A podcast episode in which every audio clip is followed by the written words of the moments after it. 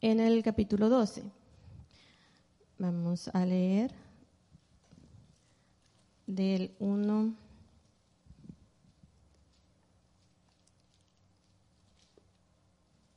en adelante. Cuando ya lo tengan me dicen amén. Amén. Vamos a leer a su palabra en nombre del Padre, Hijo y Espíritu Santo. Amén. Roboán fue a Siquem, porque todo Israel había venido a Siquem para hacerle rey. Y aconteció que cuando lo oyó Jeroboam, hijo de Nabal, que aún estaba en Egipto, a donde había huido delante del rey Salomón, y habitaba en Egipto, enviaron a llamarle. Vino pues Jeroboam y toda la congregación de Israel y hablaron a Roboán, diciendo, Tu padre agravó nuestro yugo, mas ahora disminuye tú algo de la dura servidumbre de tu padre y del yugo pesado que puso sobre nosotros y te serviremos. Y les dijo, idos y de aquí tres días volved a mí. Y el pueblo se fue. Entonces el rey Roboán pidió consejo de los ancianos que habían estado delante de Salomón su padre cuando vivía y dijo, ¿cómo aconsejáis vosotros que responda a este pueblo? Y ellos le hablaron diciendo, si tú fueres hoy siervo de este pueblo y los sirvieres y respondiéndoles buenas palabras, les hablares, ellos te servirán para siempre. Pero él dejó el consejo que los ancianos le habían dado y pidió consejo de los jóvenes que se habían criado con él y estaban delante de él. Y les dijo, ¿Cómo aconsejáis vosotros que respondamos a este pueblo que me ha hablado diciendo, disminuye algo del yugo que tu padre puso sobre nosotros? Entonces los jóvenes que se habían criado con él le respondieron diciendo, así hablarás a este pueblo que te ha dicho estas palabras. Tu padre agravó nuestro yugo, mas tú disminuyenos algo. Así les hablarás. El menor dedo de los míos es más grueso que los lomos de mi padre. Ahora pues, mi padre os cargó de, yugo, de, pesado yugo, mas yo añadiré a vuestro yugo, mi padre. Os castigaré con azotes, mas yo os castigaré con escorpiones. Al tercer día vino Jeroboam con todo el pueblo a Roboán, según el rey lo había mandado, diciendo, volved a mí el tercer día. Y el rey respondió al pueblo duramente, dejando el consejo que los ancianos le habían dado. Y les habló conforme al consejo de los jóvenes, diciendo, mi padre agravó vuestro yugo, pero yo os añadiré a vuestro yugo mi padre. Os castigo con azotes, mas yo os castigaré con escorpiones. Y no oyó el rey al pueblo porque era designio de Jehová para confirmar la palabra que Jehová había hablado por medio de Ahías, Silonita a Jeroboán, hijo de Nabat. El Señor Jesús añade bendición a su palabra, hermanos, pueden tomar asiento. Hoy me tocó con los niños grandes. vamos a ver um, si, si, si este nivel pone más atención que el de allá. vamos a ver. Ah, pues eh, muchos ya conocen esta historia, ¿verdad? Amén.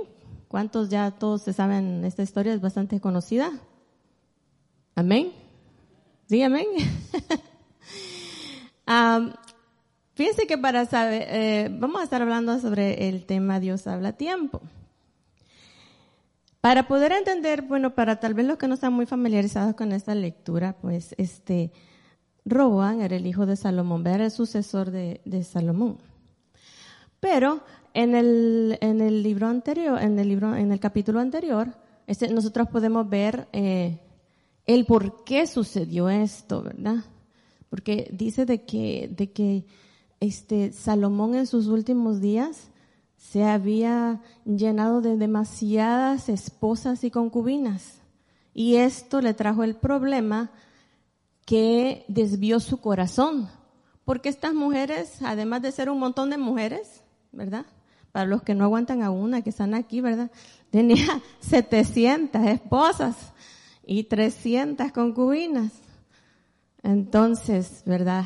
Era, y eran extranjeras, y que eran extranjeras que tenían otros dioses.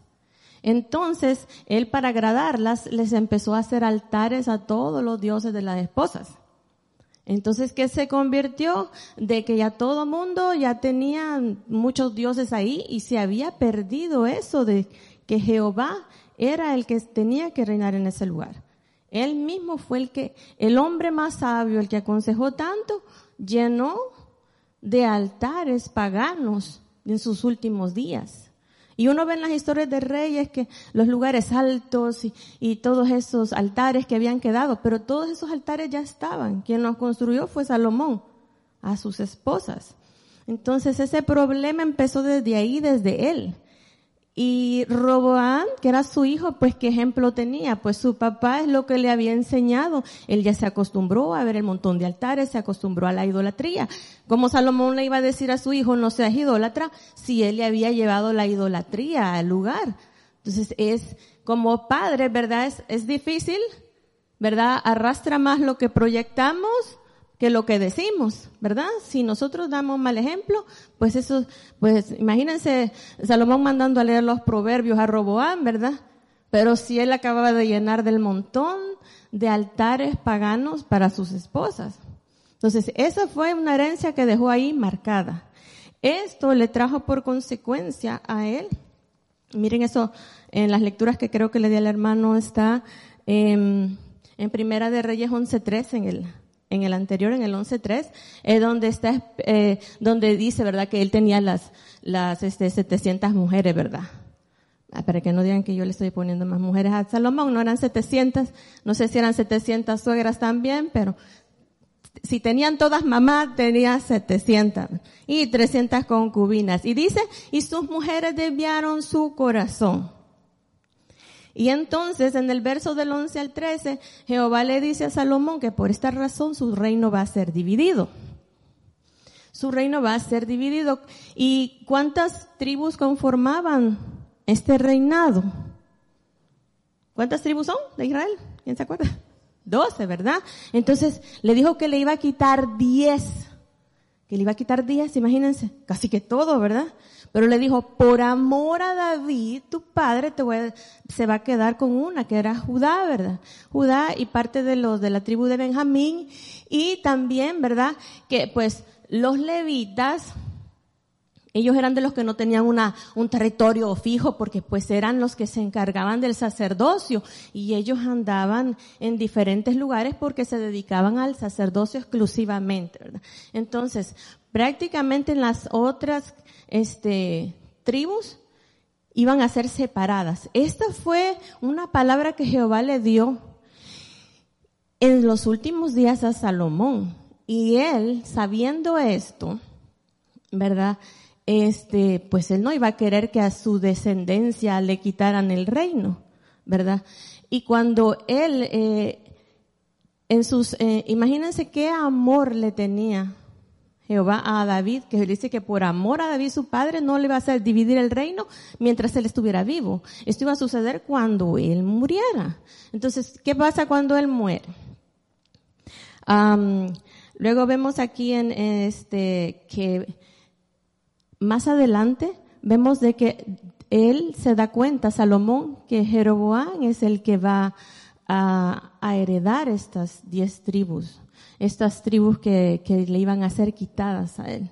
Y le empieza a perseguir, a darle persecución. Entonces Jeroboam sale huyendo para Egipto y se resguarda ahí hasta que muere. Entonces, eh, miren, el, el, el, punto para llegar a, a, a Roboam, ¿verdad? Tenemos que entender qué pasó un poquito antes y por eso estoy dando la explicación, porque eh, en el momento que este hombre muere, que Salomón muere, entonces dice Jeroboam, voy a regresar. Entonces ya puedo regresar, ya el que me quería matar ya, ya no me mató. Pero, este, en, en el, en el 11, en el capítulo anterior, ¿verdad? También en el versículo del 29 al 31, vemos que Jeroboam va caminando, ¿verdad? Y se le aparece un profeta, el profeta Ahías. Y el profeta Ahías dice que llevaba una capa nueva. Y la capa dice que se la quita y la hace diez pedazos. Y le da diez pedazos de la capa, se las entrega, ¿verdad?, a Jeroboam. Y le dice que así Jehová le ha dicho que le va a entregar todas esas tribus a él, ¿verdad? Porque va a ser dividido el reino. Imagínense qué bonita que de un solo, ¿verdad? Herencia directa de un solo le dijeron, es tuyo. Pero como verdad, toda, toda bendición de Dios viene con la obediencia. En el 37 le dice que, em, en el 11.37 le dice, yo pues te tomaré a ti y tú reinarás. Todas las cosas que desea tu alma y seré rey sobre Israel. Y si prestares oído a todas las cosas que te mandare y anduvieres en mis caminos, hicieres lo recto delante de mis ojos, guardarás mis estatutos, mis mandamientos, como hizo mi siervo David, yo estaré contigo y te edificaré casa firme, como le edifiqué a David. Imagínense que todo iba a depender de esta obediencia, ¿verdad? No simplemente que se lo iba a dar, pero que le iba a ser un reinado fuerte si él guardaba los mandamientos. Toda la palabra completa la recibió él, toda. Así como nosotros, ¿verdad? Cuando aceptamos a Cristo, recibimos todas las promesas, todas. Y después decimos, ¿por qué no nos va bien? Porque somos desobedientes, hermano. Yo es la primera. Somos desobedientes y las consecuencias de nuestra desobediencia son las que nos hacen sufrir. No es por falta de promesas, no es por falta de que el Señor no nos quiera dar algo. Entonces así le pasó a Jeroboam, ¿verdad? Todo el Señor se lo entregó y le dijo, todo esto vas a tener Solo tienes que seguir mis mandamientos. No, él no tenía que ir a la guerra, a pelear, a, no, nada. El Señor le dijo, te la voy a entregar. Entonces, viniendo al verso que estábamos leyendo, al capítulo 12, ya Salomón muere. Jeroboam ya había escuchado la palabra, no sé si se quedó con los diez pedacitos del manto, ¿verdad? Yo lo hubiera guardado de recuerdo, pero no sé si los tenía, pero o, no sé si no creía tanto la palabra que le había dado el profeta en ese momento, pero cuando sucede esto, dice que van a Jerusalén, en Jerusalén se congregaban todas las tribus para ir y darle ofrenda a Jehová, ¿verdad? Era, tenían todos que reunirse ahí y era, era todo lo que ellos, entonces en la asamblea cuando ellos se reúnen, viene Jeroboán, Jeroboán, él había sido un servidor de Salomón, él había llevado este, a cargo casi que las edificaciones de varias ciudades. Él era el encargado, o sea que él tenía bastante contacto con el pueblo.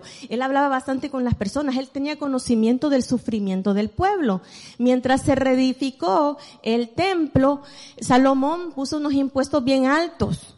Entonces es el pueblo, no, es, tu padre nos puso un yugo súper alto, pero como quien dice, hey, el templo ya se terminó, ya nos puede bajar un poquito los impuestos, ¿verdad? Entonces, ay, entonces, ¿qué le dice Roboam? Va, vamos a ver, denme tres días, yo voy a, voy a ir a consultar y voy a regresar. Cuando él se va a consultar, ¿verdad? Y dice que va donde los consejeros, y primero va donde los ancianos, leímos, ¿verdad? Y los ancianos, le dicen que les hable suave, ¿verdad? Que les diga que sí y que le vas y que, y que si él hace lo que le están pidiendo, esas personas te van a servir siempre, ¿verdad? Ahí lo leyeron ustedes. Ahorita le dicen, si tú lo haces, ellos te van a servir siempre. Pero Roboán no, no era así como Jeroboán. Roboán era un niño consentido, ¿verdad? Que, que, había crecido en el palacio y sus amigos quizás del mismo nivel de él y le va a preguntar a la, a la pandilla con la que andaba, ¿verdad? ¿Y ustedes qué dicen? A todos los cheros, ¿verdad? Le va a preguntar. ¿Y ustedes qué dicen? No, hombre, si les cobraban algo, cobrarles más. Imagínense qué, qué tal arrogancia y grosería fue que le dijera que su dedo más pequeñito, eh, este, era como, él todavía le iba a hacer peor. Ustedes lo leyeron, ahí vamos a leerlo textualmente para que ustedes vean cómo dice ahí que él les iba a contestar. Y dice que les habló conforme al consejo de los jóvenes diciendo, mi padre agravó vuestro yugo, pero yo añadiré a, a vuestro yugo, mi padre, os castigo con azotes, mas yo os castigaré con escorpiones. Fueron unas palabras de aliento que le dieron al pueblo, ¿verdad? Entonces dice que el pueblo se fue. El pueblo dijeron no, entonces nos vamos y se retiraron. Como ellos dan la retirada, y era la mayoría, entonces uh, dice que Roboán mandó a Adoram. Adoram era el que cobraba los impuestos. Vea, cuando Adoram llegó y se metió al pueblo, el, el pueblo lo apedreó hasta matarlo. Cuando Jeroboam vio eso, salió corriendo, ¿verdad? Se metió al carro y se regresó para Jerusalén, salió huyendo. ¿Y por qué tenemos esas características de, de, de Roboam? Roboam nos dice, la Biblia en segunda de Crónicas 13, 7b, nos dice que Salomón lo describe como joven y pusilánime. Joven y pusilánime, o sea que era de poco ánimo, que eh, no soportaba las pruebas, las persecuciones, entonces así lo describe la Biblia, que era joven y pusilánime. Y no era ni tan joven, ¿verdad? Ya tenía 41 años cuando...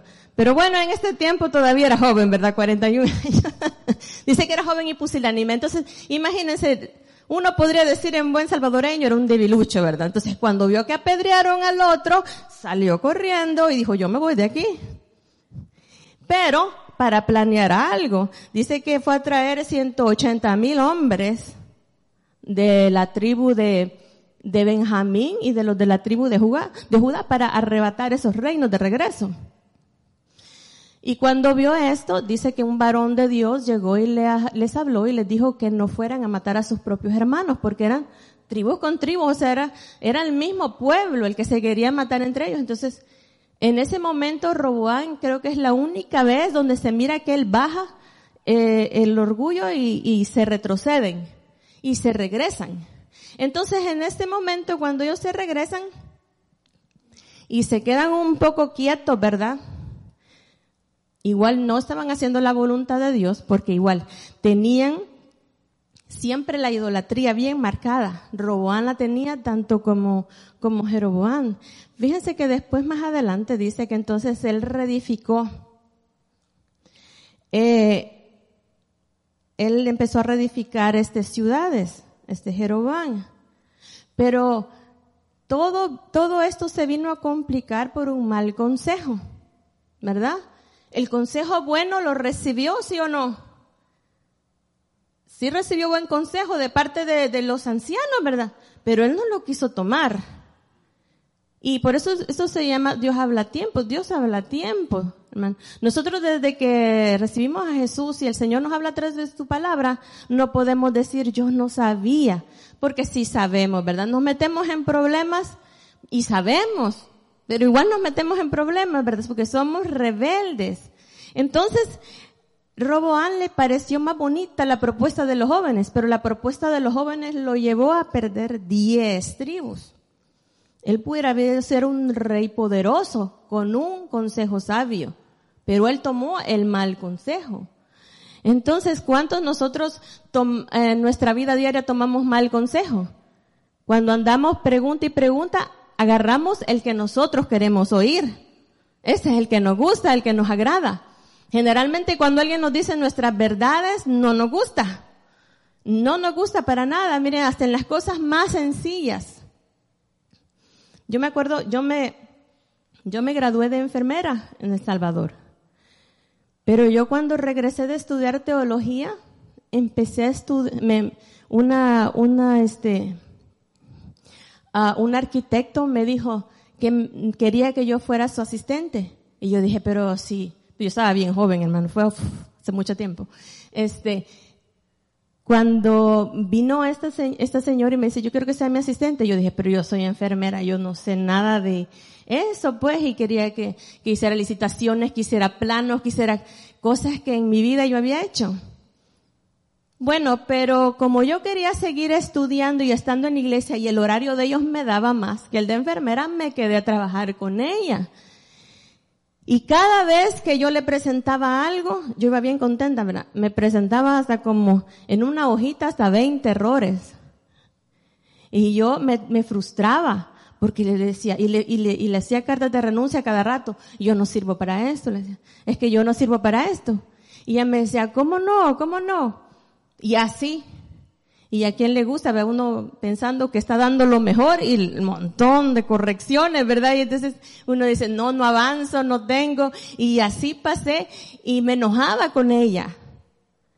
Pero el Señor me estaba formando mi carácter también, ¿verdad? Para ser corregida. Que no siempre lo que iba a hacer iba a estar correcto.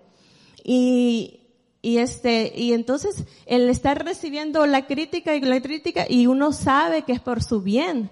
Pues yo ahora cuando presento un trabajo acá y todo, yo les digo, manchalo como quiera, porque yo sé que siempre van a haber errores para que lo cambien y todo eso. Pero todo eso se logra con la corrección, ¿verdad? Porque si uno se mete en que no puedo, no puedo, no puedo, creo que no hubiera pasado de ser enfermera nada más. Entonces, hasta en los mínimos consejos, uno puede ver eh, que uno a veces se inclina más por lo que uno quiere oír. Y el humano así es. Uno quiere donde le hablen bonito y donde le den por su lado. Siempre, ¿verdad? Fíjense que aún ah, yo estuve eh, en el hospital cuando tuve mi primera hija y me hicieron mala praxis en mi operación. Entonces me dieron el alta y en la noche que yo estaba ya en en la casa, me empezaron a dar fiebres. Y tuve un, shock en el sistema nervioso central, de manera que hasta perdí el habla. Mi hermana me llevó de emergencia al hospital de regreso y entonces los médicos pensaban que yo era muda, porque de verdad había perdido el, solo podía emitir sonidos y era por el shock que llevaba. Y entonces mi hermana les decía, no, si, si ella es normal, ella habla, ella no es así, este, algo le hicieron en la operación. Entonces me metieron de regreso, ¿verdad? Y cuando vieron los exámenes, pues no me dijeron que vieron. Simplemente me volvieron a meter a sala de operaciones y me volvieron a operar. Otra vez. Entonces cuando ya me llevaron a una zona bien fea que se llamaba aislamiento, ¿verdad? Y casi siempre solo ahí estaba la gente desahuciada, ¿verdad? Y ahí me llegaron a meter y me habían puesto un montón de antibióticos y cosas así raras y, pero tenía tantas mezclas de medicinas y yo, como era enfermera, quería ver mi cuadro para ver por qué me ponían eso y no me dejaban verlo. Ahí los tienen bien apartados. Y cada mañana que llegaba el doctor me decía, yo le preguntaba, ¿y cuándo me voy a ir? Porque mi hermana me crió a Noelia el primer mes. Yo, estu yo no la vi el primer mes. Y me decía, todo está bien, todo está bien. Y yo decía, pero si todo está bien, ¿por qué no me dan el alta? Todo está bien. Todos los días en la mañana la ruta era una doctora amor y paz. Todo está bien. Y yo decía, pero si todo está bien, los días pasan y yo no voy a ver a mi hija, yo ahí, ya ve uno sin estómago ya y sin nada con medicina y el bebé, ¿verdad? Tanto sufrir y no tiene al bebé. Entonces cuando, este, entonces yo tomé la decisión, bueno, si la doctora dice que todo está bien, yo inventé un día sacarme todas las venoclisis y las empecé a sembrar en el colchón para que la medicina se fuera ahí. Ella dice que estoy bien, yo no tengo nada, decía yo, esto está bien. Y un día me cachó una enfermera y me pegó una regañada de aquellas, pero regañada. Y me dijo, ¿qué está haciendo? Me dijo, y, y pero una regañada que yo creo que hasta en la sala de partos oyeron los gritos. Y entonces, viene y me dice esta mujer, fue enojada y fue a traer el cuadro y me lo tiró en la cama y lo abrió y me dijo, le dejaron no sé cuántos rollos de gasa me habían dejado en el estómago. Y por eso había agregado una gran infección por dentro. Prácticamente te estás pudriendo por dentro. Si quieres volver a ver a tu hija, medicate. Y entonces me quedó, me quedé tan impactada con todo lo que la regañada que me dio la mujer. Pero me dijo la verdad. Entonces, ¿qué necesitaba yo para recuperarme? La verdad. Así como me tenían diciéndome cosas bonitas, yo nunca me, nunca me iba a salir de ahí. Entonces, cuando esta, la persona me habló con la verdad, yo comprendí y yo tomé conciencia. Yo dije, quiero ver a mi hija, yo me voy a recuperar. Y empecé a hacer todo lo que me decían para que me dieran el alta. Entonces, generalmente, nosotros no queremos escuchar, ¿verdad? Lo que, eh, lo que nos corresponde escuchar. Para, uh, para muchos, pues, no, no, no es secreto que yo muchas veces me he querido ir de acá, ¿verdad? Siempre este, he tenido varias situaciones en las que yo digo, me voy. Y, y el Señor me ha reprendido por eso. Y cuando y yo, pues, los maestros de escuela bíblica, ellos pues ellos me aman mucho, me consideran mucho y, y, tal vez me hablan con mucho respeto, ¿verdad? Y tratan de explicarme a veces sus puntos de vista. Pero a veces uno no quiere entender, hay cosas que tienen que cambiar en uno. Ah, para la novena expo bíblica, ah, y yo estaba alegre ya que arreglando mis cosas y todo, y, y yo me recuerdo que estaba ahí hermana Silvia allá afuera, y me dijo, ¿cómo es eso que se va otra vez?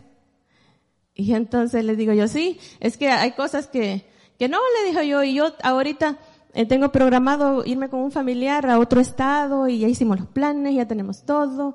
Y entonces, ah, así de simple me dice, me dice, si tiene que cambiar algo, cámbielo. Si tiene que dejar algo, déjelo. Pero ¿por qué se va a ir? Entonces cuando uno realmente a veces sí sabe que hay cosas que uno tiene que renunciar a uno mismo, que simplemente no los quiere hacer es otra cosa que simplemente uno no se quiere doblegar es otra cosa. Entonces hay, eh, y, y a veces es cierto que los planes de uno son importantes, pero los planes de Dios son mejor. Y a veces uno, este, en mi caso, pues yo le escucho a ella bien seria porque me dice, no, si tiene, así de simple, así de fácil, tiene que cambiar algo, cámbielo, tiene que dejar algo, déjelo. ¿Pero por qué se va a ir? Entonces, y yo digo, sí, la verdad es cierto. Hay cosas que hay que dejar, pero uno no las quiere dejar. Hay cosas que renunciar y uno no quiere renunciar, porque uno siempre tiene el ego bien alto de decir que quiero hacer las cosas como yo las quiero hacer, como a mí me parecen. Y no es la manera, ¿verdad? No es la manera. Dios tiene su manera, pero nosotros nos cuesta entender esa manera. Entonces, el consejo más bonito, ¿verdad? Que uno siempre quiere escuchar, que, que le digan cosas bonitas. ¿verdad? Y uno dice, sí, el hermano tiene razón, el hermano me quiere, ¿verdad? El otro no me quiere porque me dijo esas cosas. Entonces, no es que no nos quieran, es que nosotros no nos hacemos, no nos permitimos que nos el Señor trabaje en nosotros. En cada situación el Señor quiere trabajar con nosotros, quiere hacernos crecer, pero nosotros no queremos crecer sanamente como un cuerpo. Queremos quedarnos, si nuestra estatura espiritual se viera, ¿verdad? Dijeran, es una iglesia de nanitos, porque nadie quiere sirva, nos vieran salir a todos chiquititos de aquí. Y miren, y ahí solo enanitos todos los chiquititos. Si así nos pudiéramos ver nosotros, ¿verdad? Entonces, pero el crecer duele porque ah, yo con los que estoy ahorita con los jóvenes y estamos hablando de un tema de un corazón agradable a Dios y estamos hablando del crecimiento, a veces siento que estoy hablando más de ciencias naturales que de la Biblia, pero ahí están dos que saben que es cierto. Y entonces estamos hablando, este, y les digo, cuando el cuerpo empieza a crecer mucho hasta le duelen los huesos en las noches por el crecimiento y muchos sufren y la adolescencia son puros dolores, cambios de ánimo, son muchas transformaciones que el cuerpo tiene. Entonces, el cuerpo no, el cuerpo natural no solo crece así bien fácil, ¿verdad? No. Mm, pasamos por procesos dolorosos para crecer, ¿verdad? Porque el adolescente pasa un proceso doloroso para crecer, el dejar de ser niño para ser adolescente, después de ser adolescente a ser un adulto productivo, siempre estamos evolucionando y todo cuesta. ¿Cómo no más en, el área espiritual no nos va a costar, verdad? Entonces, en el caso que estamos viendo acá del mal consejo que recibió Jeroboam, que Roboán, eh, de sus amigos, ¿verdad? Prefirió, ¿verdad?, es, con los consejos de los amigos que de aquellos hombres que habían acompañado a Salomón en todo su reinado y que sabían cuáles eran los problemas que habían en verdad. Entonces, cuando eh, llega esta situación, fíjense, ya Jeroboam tenía la promesa.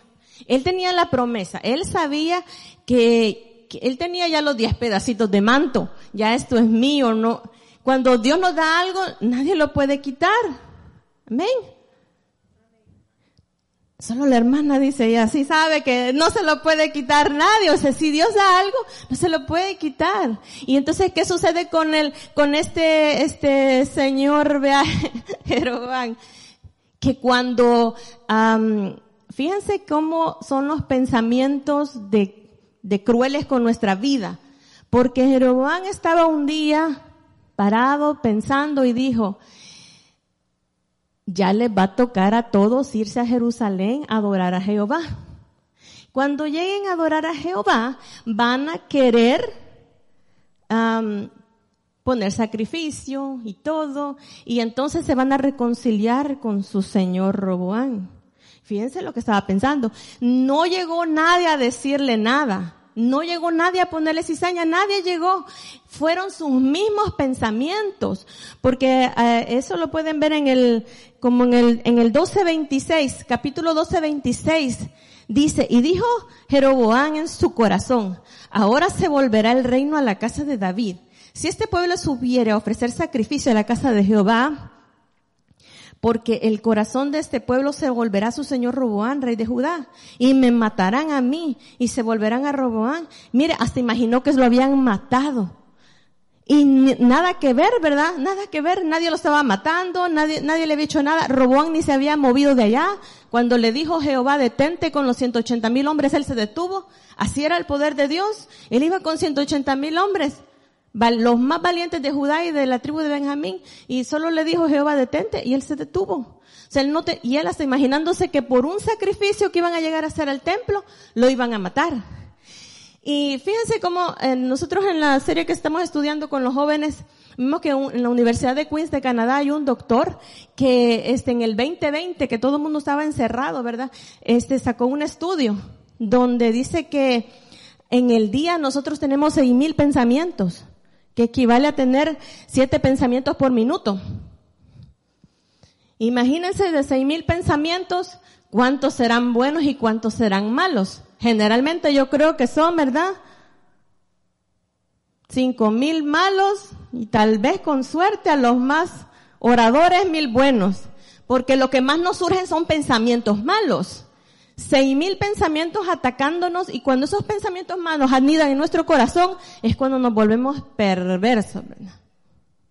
Es cuando, cuando esto baja para acá y hemos estado viendo con los jóvenes el filtro del corazón. Cuando esos seis mil se, no necesitamos tantos, con uno que baje se nos dañó el templo del Espíritu Santo. Con uno que baje. Y a él le bajó este pensamiento, me van a matar, me van a quitar el reino. Nadie se lo podía quitar. Lo único que tenía que hacer era obedecer a Dios y nadie se lo iba a quitar. Para entonces ya Robán hubiera podido habérselo quitado y no se lo había quitado porque no era la voluntad de Dios. Entonces viene y él pide consejo también. Y fíjense el consejo que le dan a él, ahí lo pueden seguir leyendo después porque no me va a dar el tiempo. si lo siguen leyendo después, dice que él recibe consejo y le dice, ya listo, hacete dos becerros y ponelos para que los adoren. Y uno lo pones en Betel y otro lo pones en Dan. Y así listo, van a adorar aquí, van a hacer sacrificio aquí. Y le dice, ajá, pero nosotros no tenemos levitas. No importa, vamos a fabricar nuestros propios sacerdotes. Imagínense qué herejía era esa. Si de solo los, solo los levitas podían hacer ese trabajo, nadie más, nadie. Y él se inventó sus propios sacerdotes, puso sus propios dioses, armó todo con el afán de que no le fueran a quitar el reinado. Y cayó en la peor herejía, en, en, en, en esa, en toda, llevó tantas cosas ahí negativas que él solito fue el que, el que hizo que el Señor tuviera ira contra él por todo lo que él hizo. Fíjense que cuando Él se empieza a apartar, cuando nosotros eh, estamos en esa situación, para los que están, imagínense, puso uno de los, uno de los, este, de los becerros en Betel, ¿verdad? Para los que están leyendo, hace poco vieron Betel y, ¿qué significa Betel? ¿Verdad? Casa de Dios y, o sea, era una, una eh, herejía lo que estaba haciendo. Que fueran a adorar ahí y algo que no tenía nada que ver con Jehová. Y entonces dice que cuando, imagínense si nosotros estamos en esta lucha tratando de dejar cosas, ¿verdad? Y, y él en vez de dejar empieza a añadir cosas. Cuando pasa todo esto, ah, el Señor se puede, llega a molestar tanto y le manda a otro, le manda a otro, a otro profeta. Y entonces, en esta situación que estaban viviendo, llega un profeta y le dice de que ahí es donde le da la profecía que el rey Josías iba a nacer en las futuras generaciones y él iba a limpiar todo eso. Ahí es donde aparece por primera vez el nombre del rey Josías. Le dice, porque ellos ya adultos empezaron a reinar, rey Josías empezó a los ocho años y hizo todo bien. Y estos hombres hicieron todo mal. Entonces aquí cuando él le da la profecía, ¿verdad? Dice que estaba el profeta hablándole, entonces viene y dice que Jeroboam le dice, prendedlo, arréstenlo. Eso lo ven en el, en el capítulo 13 ya. Y dice que cuando él lo señala al hombre de Dios, la mano se le seca. Y cuando la mano se le seca, ya le pide de regreso, órale a tu Dios que me devuelva mi mano. Ya ni siquiera dice a Jehová mi Dios. Él era de la tribu de Efraín, o sea que venía de la tribu de José. Él, él, y ya no estaba ni reconociendo a Jehová como su Dios. Había llegado hasta ese momento y dice que el profeta oró por él y la mano la recobró. Imagínense llegar a esos niveles. Eh, nosotros vemos, dice en el 33, en el 1333 dice, con todo esto no se apartó Jeroboam de su mal camino, sino que volvió a ser sacerdotes en lugares altos de entre el pueblo y a quien quería consagrarle que fuesen de los sacerdotes de los lugares altos. O sea que Dios siempre habla a tiempo. Dios habla a tiempo. Dios no quiere que nadie se pierda. Dios no quiere que nosotros nos perdamos. Él mandaba la palabra a tiempo. Pero ¿qué pasaba él? Igual se ponía rebelde, hasta se le secó la mano y no le importó. Oren porque me la devuelvan y se la devuelven y dice, y él con todo esto siguió haciendo lo malo. Y su descendencia fue cortada porque más adelante en el 14 sale que su hijo muere y no hay descendencia de él. Entonces cuando nosotros estamos empezando a, cuando la palabra de nosotros llega y tenemos que renunciar, tenemos que renunciar a algo que nosotros en conciencia sabemos que tenemos que renunciar. Entonces, este, ahora que estábamos en el, en el ayuno, me dice una de mis hijas, porque yo les había dicho a ellas, ahora en el ayuno, este, ustedes tienen que darle al Señor algo con lo que estén luchando internamente. Aprovechen y díganle, Señor, quítame esto, haz esto. Y estuvieron haciendo también ayuno de, de tecnología. Entonces un día me pregunta una de ellas, ¿y tú qué le estás entregando a Dios? Y yo le dije, no te puedo decir, pero lo que te digo es que me duele. Me duele y me está doliendo. Porque nos tiene que doler, hermano. Si de verdad queremos renunciar a algo, nos tiene que doler. Porque lo que no nos es prueba a nosotros, entonces ni prometamos porque lo que le tenemos que entregar al Señor es aquello que de verdad sabemos que es tropiezo ante el Señor y que no lo queremos dejar de hacer y que lo insistimos en ser. Y cuando venimos a sentir, ya lo hicimos otra vez. Entonces le dije yo, no te lo puedo decir, pero de que me duele, me duele. Y todos los días me duele. Y estamos avanzando en esto. Y hermanos, tiene que, tenemos que sentir ese desgarro, ese desprendimiento, eso que se va de nosotros. Si no lo sentimos, pues solo estamos haciendo callos en el pecado, ¿verdad? Haciéndonos más resistentes al pecado. Y, y vamos a terminar como estos dos señores, agarrando mal consejo. Dice que, que nosotros, cuando cada vez que nosotros nos equivocamos, cada vez que nosotros cometemos errores, errores grandes para el Señor. Yo tengo 43 años, y creo que en los, de los 43 años, los últimos tres años, me he equivocado más que los 40 anteriores. Y yo digo, Señor, le día, ¿qué está pasando que estos últimos tres años me he equivocado más que en toda mi vida? Que en 40. Porque para la gloria del Señor yo em, empecé en la iglesia pequeña, entonces no puedo decir que tengo un pasado que recordar así, mi pasado fue en la iglesia. Pero le digo estos tres años y el Señor un día me contestó porque me dice, Si gusta, hermanos, vámonos poniéndonos de pie porque ya, ya casi es hora, ya. Me pasé. Pongámonos de pie, hermano. Pongámonos de pie. Porque cuando le dije yo al Señor, Señor, estos tres años han sido duros para mí. Porque nunca si a mí me hubieran dicho a los 15 años, a los 20 años que yo predicaba, te vas a equivocar de esta manera, yo no lo hubiera creído, hermano. No lo hubiera creído. Y el Señor un día me contestó aquí y me dijo, te estoy enseñando misericordia. Porque cuando nos equivocamos, aprendemos misericordia, hacer misericordia con los demás. Porque Dios no ha llamado jueces. El tiempo de los jueces ya pasó. Este es el tiempo de la gracia y Dios quiere que nosotros tengamos misericordia de todo aquel que se equivoca. Y si yo nunca me había equivocado de tal manera, ¿cómo iba a saber que es tener misericordia por alguien? El Señor tiene que enseñarnos de alguna manera lecciones duras. Hermano, y usted haga conciencia, cierre sus ojos y piense en aquello que le duele, que le duele y que no quiere dejar. Y diga que no tenga este caso, porque yo he aprendido misericordia a la mala, a la mala estos últimos tres años. Porque no somos jueces de nadie, hermano, no somos jueces de nadie.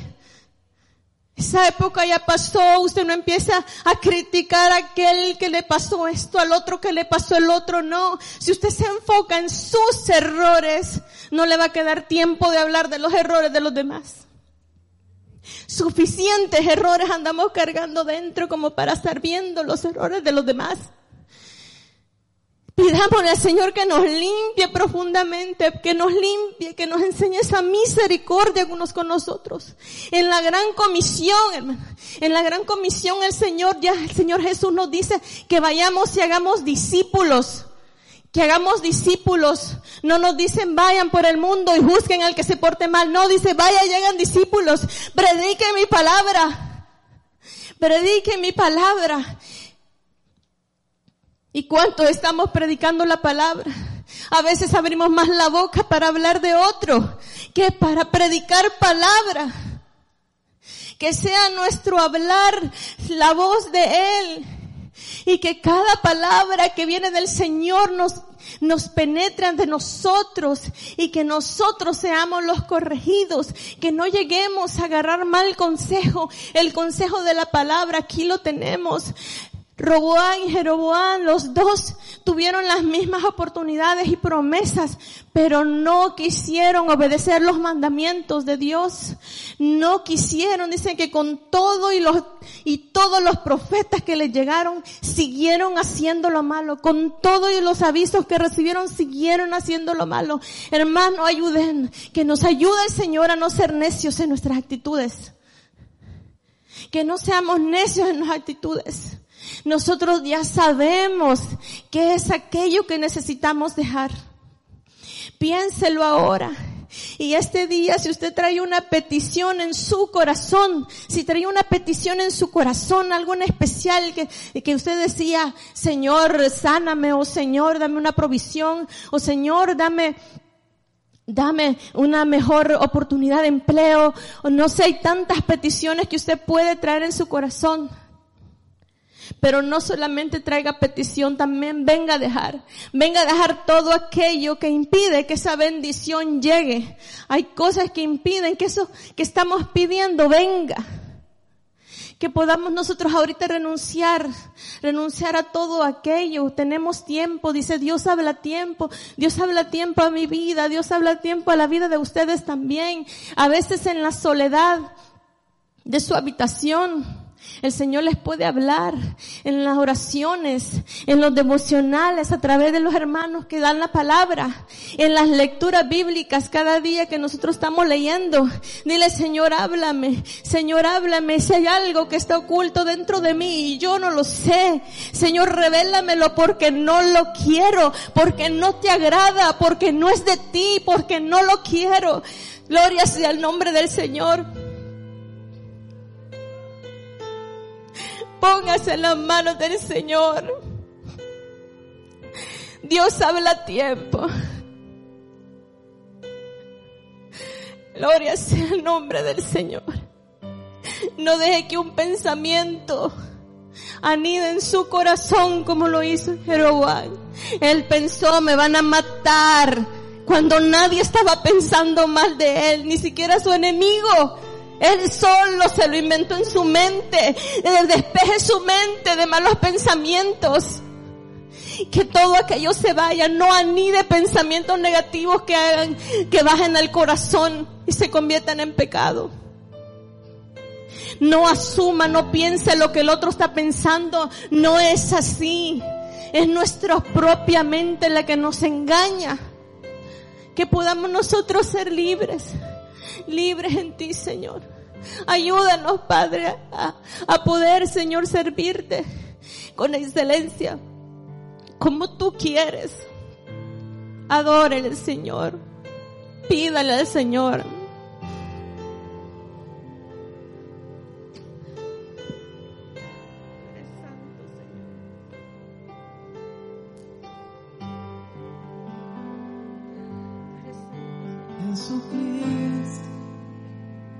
Reinas con poder,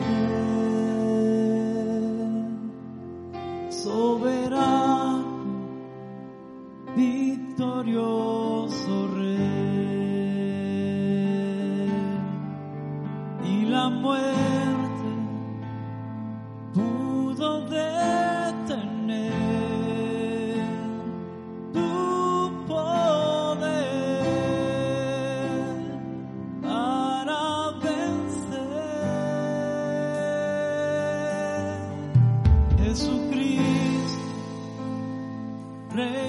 con poder, soberano, victorioso rey,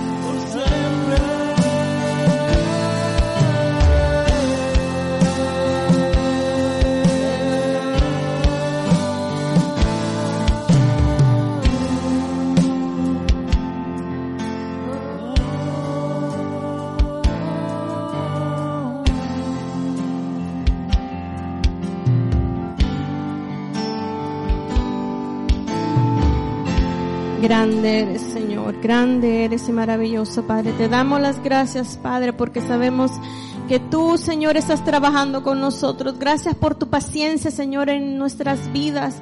Gracias porque nos tienes paciencia. Gracias, Señor, porque quieres enseñarnos, Señor, cada día más a crecer. Gracias te damos, Señor, porque tú hablas siempre a tiempo, Padre. Tú siempre hablas a tiempo. En nombre de Cristo Jesús te damos toda gloria y toda honra, Señor. Toda gloria y toda honra, Señor. Tú eres grande y poderoso. Y a tu nombre sea toda la gloria, a tu nombre sea toda la honra. Por siempre, Señor.